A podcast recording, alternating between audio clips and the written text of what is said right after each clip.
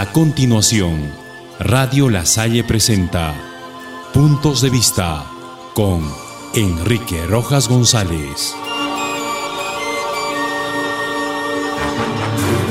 ¿Qué tal amigos? Los adelantos tecnológicos de las últimas tres décadas nos induce a muchos de nosotros a pensar de otra forma y adaptarnos a las nuevas formas de administrar nuestras instituciones que con el paso de los años han ido evolucionando considerablemente, originando más que un cambio, una transformación muy visible de lo que fueron nuestras instituciones a lo que es hoy, con todas las novedades que se pueden observar. Hasta hace 10 o 15 años atrás, nuestra municipalidad, por ejemplo, era administrada por gente que en muchos de los casos aplicaba solamente el sentido común y las mejores intenciones para solucionar los problemas que surgían, sin prever, por ejemplo, el gasto presupuestal que los originaban, tomando decisiones de último minuto que en varios de ellos se daban a título personal, a nombre del alcalde o de alguno que otro funcionario visible.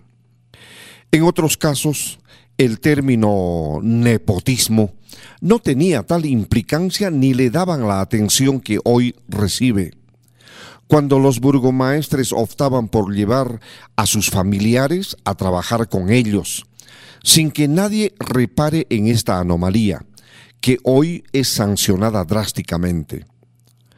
Esto nos recuerda a cierta autoridad edil que no vaciló un instante para llevar al municipio al tío, a la tía, a la hermana y a otros allegados que, sin rubor alguno, llegaron a laborar sin que nadie diga algo.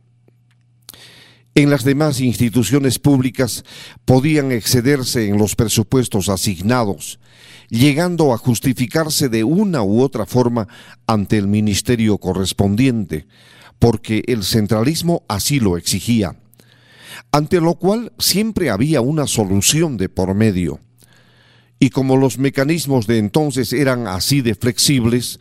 hasta se daban casos de duplicidad de sueldos o duplicidad de cargos, lo que era solucionado a ojo de buen cubero por la autoridad designada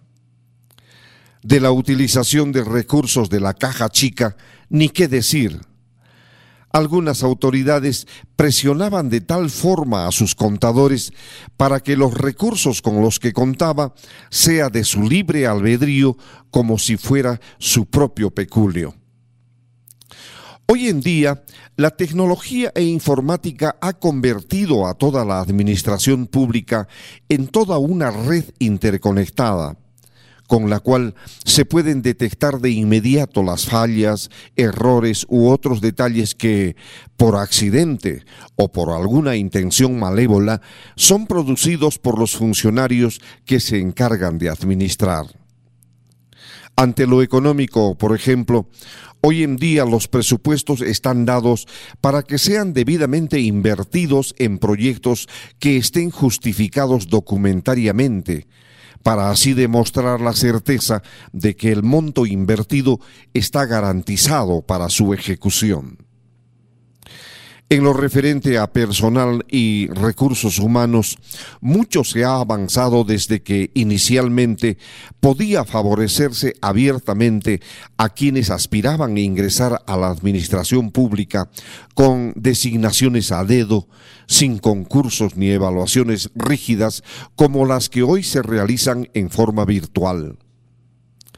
En lo referente a las decisiones mismas que cada autoridad responsable debía tomarlas en el ejercicio de sus funciones,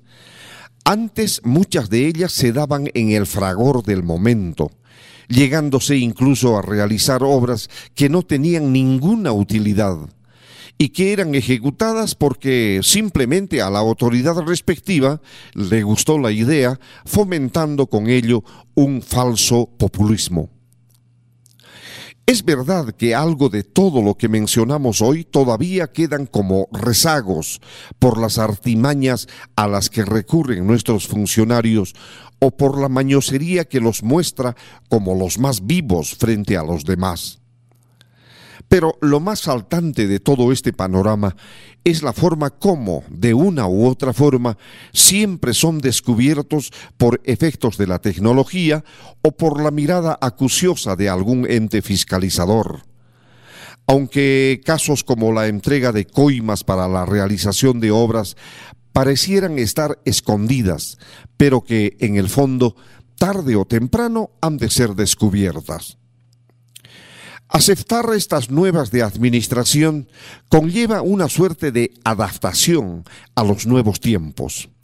evitando en lo posible ser resistentes al cambio, siendo más dúctiles a la renovación, lo que en definitiva solamente acarreará retraso en la administración.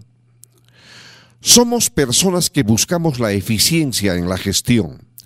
y por ello somos conscientes de que los tiempos ya no son los mismos de hace 15 o 20 años atrás. Y como todo está en evolución, debemos replantear nuestro comportamiento frente a todo lo novedoso que la ciencia y la tecnología nos brinda,